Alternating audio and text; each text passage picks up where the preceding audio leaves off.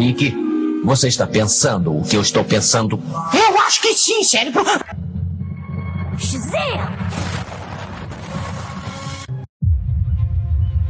Meninos, meninas, travestis e marcianos, eu sou o Sump e você está no. No escurinho do cinema, chupando drops de anis, longe de qualquer problema,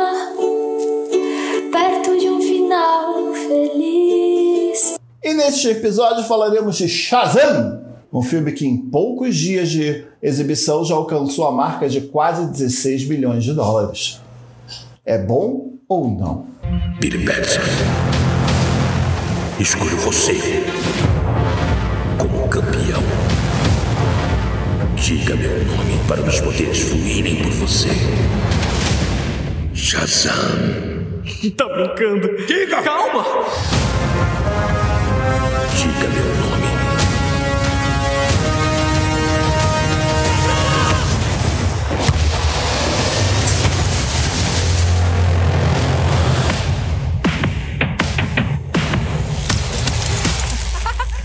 Doideira, né? Quais são seus superpoderes? Superpoderes? Eu nem sei fazer xixi com essa roupa. Esse vídeo é prova de autenticidade. Não tem força! Você manipula a eletricidade. Hipervelocidade. Eu queria sua melhor cerveja, por favor.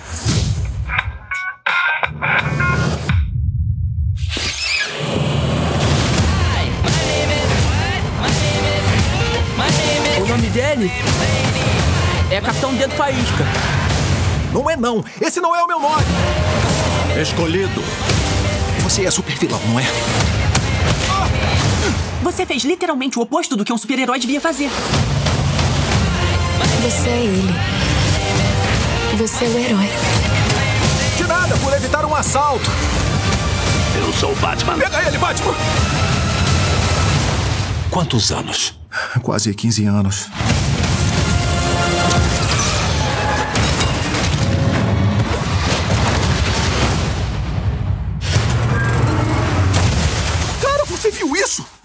Eletrocutou um ônibus e quase matou as pessoas.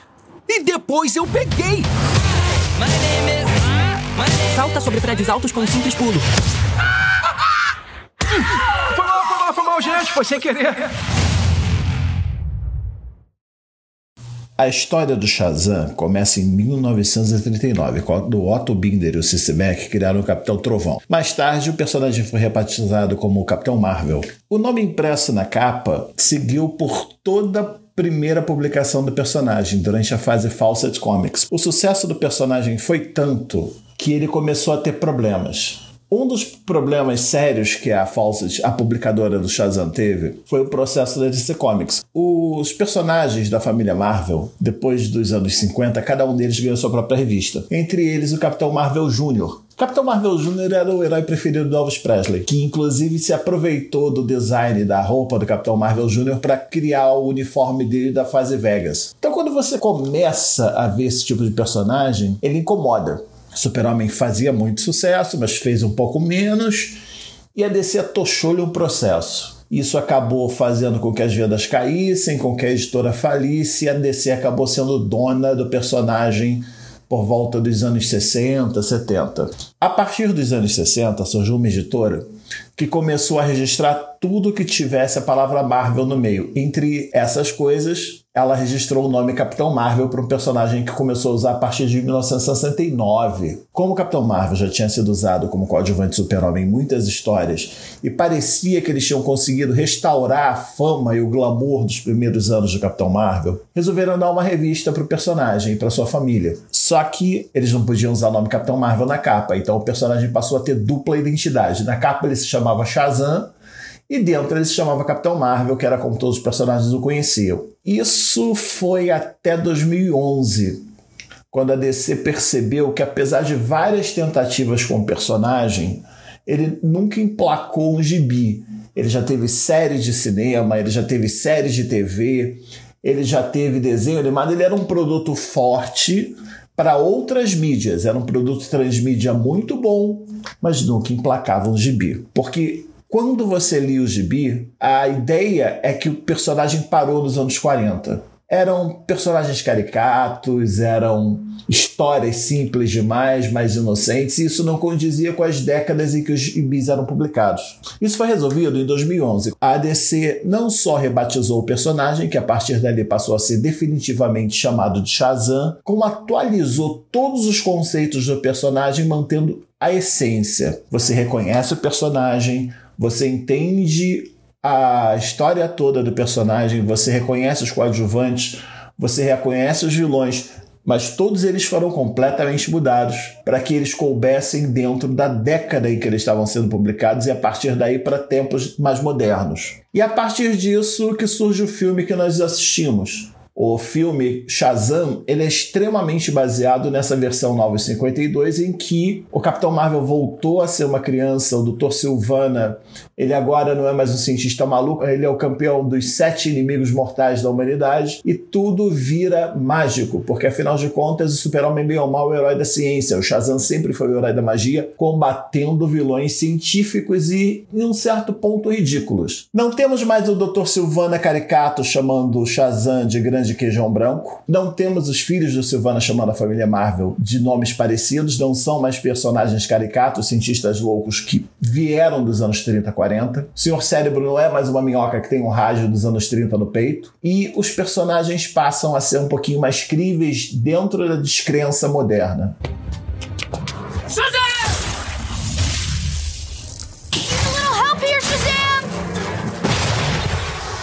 E é interessante porque a partir disso você vê o quanto o Zachary Levi e o Mark Strong funcionam, porque o Zachary Levi vem de uma inocência, vem de uma ingenuidade do personagem. Ele faz você acreditar que aquele Shazam é um garoto que está num arco de crescimento e de evolução. E o Mark Strong te faz acreditar que aquele Silvana é um perigo real imediato. Curiosamente, é a segunda chance dos dois em filmes super-heróis, porque o Zachary Levi foi o único Fandral que morreu sem ter dito uma palavra, o Fandral do Thor Ragnarok. E o Mark Strong foi o sinestro do finado Lanterna Verde que não deu muito certo e que acabou virando uma piada no Deadpool. São as segundas chances que funcionam, porque no final das contas eles defenderam tantos personagens que eles tornaram esse filme crível os dramas e os dilemas de seus personagens extremamente incríveis. Principalmente porque o Silvana virou o Lex Luthor da magia. Ele tanto é o Lex Luthor da magia que ele é filho do John Glover, que também foi pai do Lex Luthor de Smallville. Então você para pra pensar que o John Glover é um pai tóxico que cria filhos problemáticos. Bom trabalho.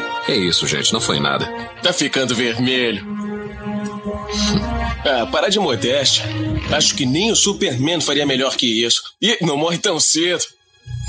E você é? Ah, é. Estava numa missão espacial quando recrutamos ele. Eu sou o Capitão Marvel, senhor, e é uma grande honra. Você é o meu maior fã.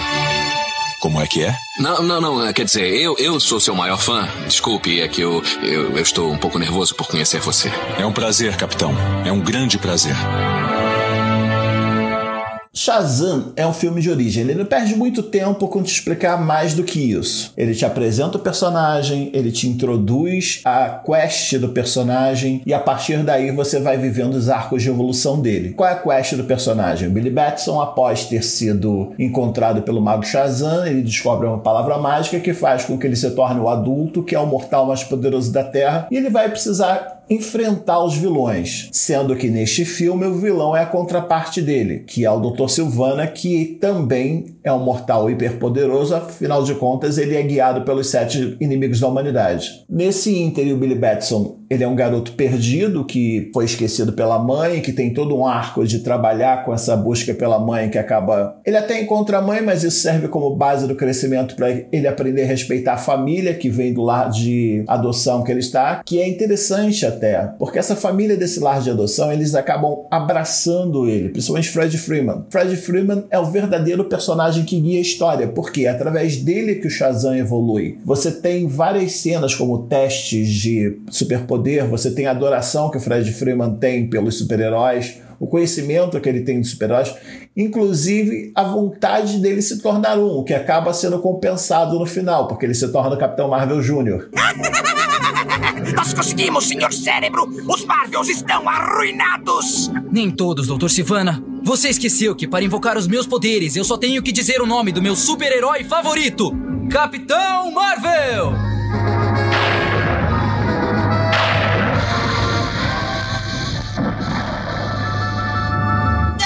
Não! Eu tentei avisar, seu tolo! O raio não tem efeito sobre o Capitão Marvel Jr. O Capitão Marvel Jr., ele é curiosamente interpretado pelo Adam Brody. Para quem não conhece, ele foi protagonista do DLC, O Estranho no Paraíso, da mesma época que o Zach Levy era protagonista do Chucky, uma outra série que fez muito sucesso e as duas passaram aqui nas manhãs de domingo do SBT. Você tem os outros personagens, como a Darla, a Mary, você tem o Pedro, você tem outras crianças que estão naquele lar auditivo que passam a interagir com o Billy Batson de uma forma bem orgânica. A forma como eles descobrem que o Billy Batson é o Shazam é quase idiota.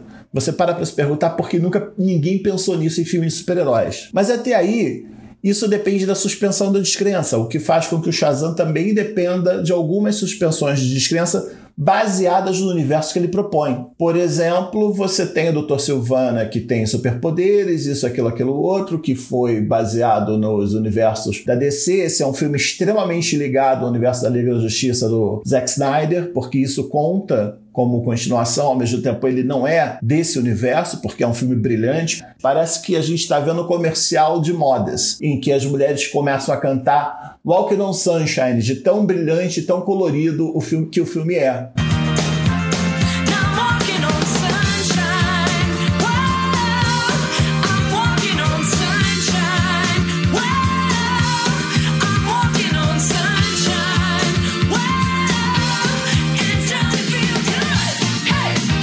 Filme feliz, colorido, tem seus dramas, mas é uma comédia adolescente de super-heróis. Não passa disso. Shazam é um filme sério que não se leva a sério, porque em muitos momentos ele abandona o tom sério para debochar até do próprio filme, do próprio universo de super-heróis, como na cena em que um garoto luta com o seu Batman com o seu Superman e que joga os dois fora ao ver o Shazam brigando com Silvana, ou dentro da loja de brinquedos em que o boneco do Batman diz que é o Batman e isso chama para a cena em que ele pisa num piano no melhor estilo Quero Ser Grande. São pequenas piadas que estão inseridas no contexto do que o filme é. O DNA do filme aceita essas piadas. O DNA do filme aceita tanto os momentos mega sérios e perigosos, e sim, o Silvano é um perigo real imediato, como os momentos mais idiotas, como o Billy tocar. O Billy utiliza os trovões para fazer New Age Music no melhor estilo de Jean-Michel Jarre e ganhar dinheiro na mesma escadaria que o rock fez sucesso. Então são vários elementos da cultura pop que formam uma salada interessante.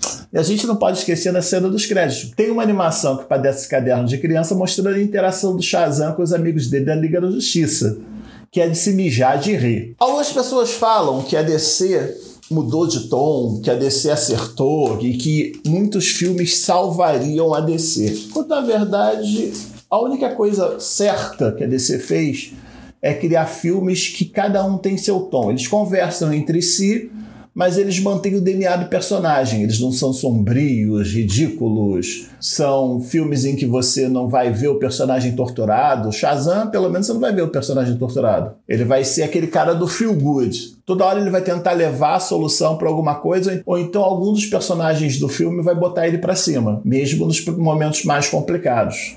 O que é divertido isso, o que é simples. É quase tão simples quanto as histórias do Shazam contadas nos anos 40, só que com a roupagem de 2019. O filme tem a cena pós-crédito básica, né? Que é divertidinha. O filme tem duas cenas pós-créditos. Uma é uma piada sobre falar com os peixes, uma piada óbvia com o Aquaman, que ele ridiculariza o poder do Aquaman, quando na verdade o Fred mostra para ele o quanto o Aquaman é importante, já, que ele tem a camisa do Aquaman. Tem uma outra que leva para o segundo filme, e do jeito que o filme foi contado, com essa estrutura toda, acreditamos que o filme vai ter uma continuação e a gente vai poder ver o que acontece com esses personagens que aparecem na cena. Sendo que é interessante como a narrativa é contada, porque, por exemplo, o, você tem os Silvânios, grandes inimigos da humanidade, permeando o filme todo.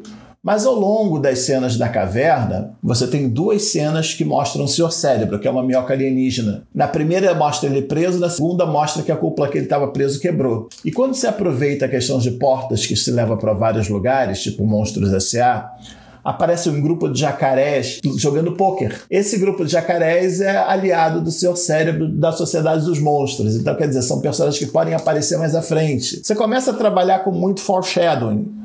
Você começa a trabalhar com muita coisa do que vai acontecer, entendeu? Ao mesmo tempo, você não. Como os filmes da DC não deram muito sucesso, a maioria deles, eles não criam nada que seja muito trabalhoso. E esse é o grande mérito desse filme. Ladies and gentlemen, this is the main event of the evening. And now, senhoras e senhores do Brasil and UFC fans watching around the world, live from the sold out HSBC Arena in Rio de Janeiro, Brazil. It's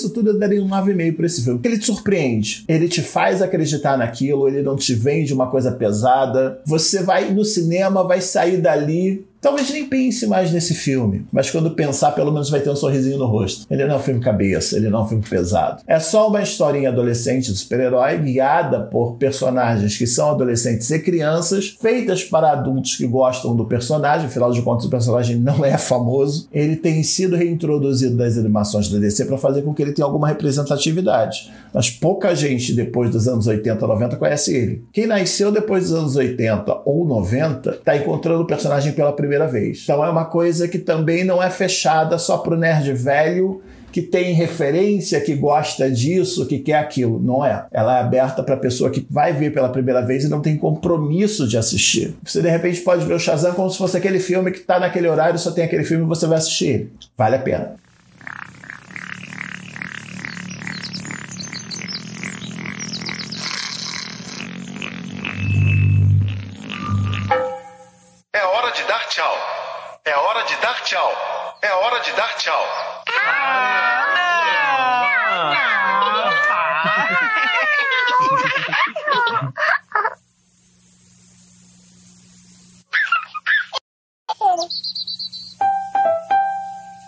Tinky Winky.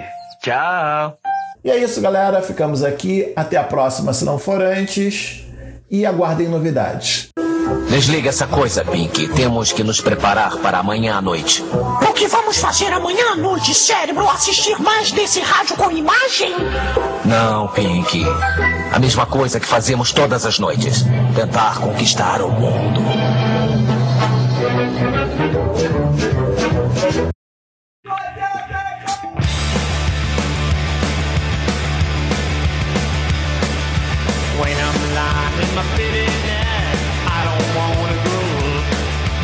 Nothing ever seems to turn out right, and I don't wanna grow up.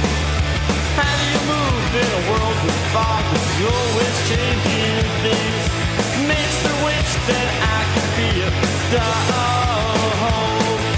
When I see the price that you pay, I don't wanna grow up. I don't ever wanna be that way, and I don't wanna grow up. That into things that they never want. The only thing to live for is today. I'm gonna put a hole in my TV set. I don't wanna grow up. Open up the medicine chest. I don't wanna grow up.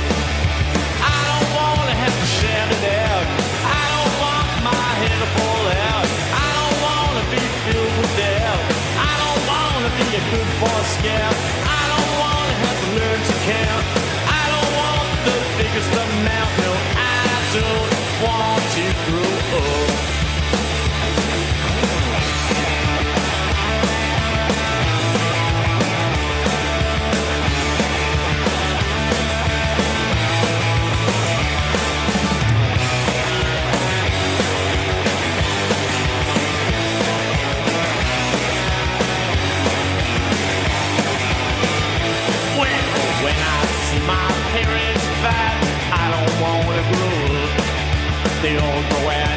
Drinking all night, and I don't wanna grow up. I'd rather stay here in my room, nothing out there but sand and glue. I don't wanna live in a big old tomb on Green Street. When I see the five o'clock news, I don't wanna grow up. On their hair and shine their shoes, I don't wanna grow up. Stay around in my old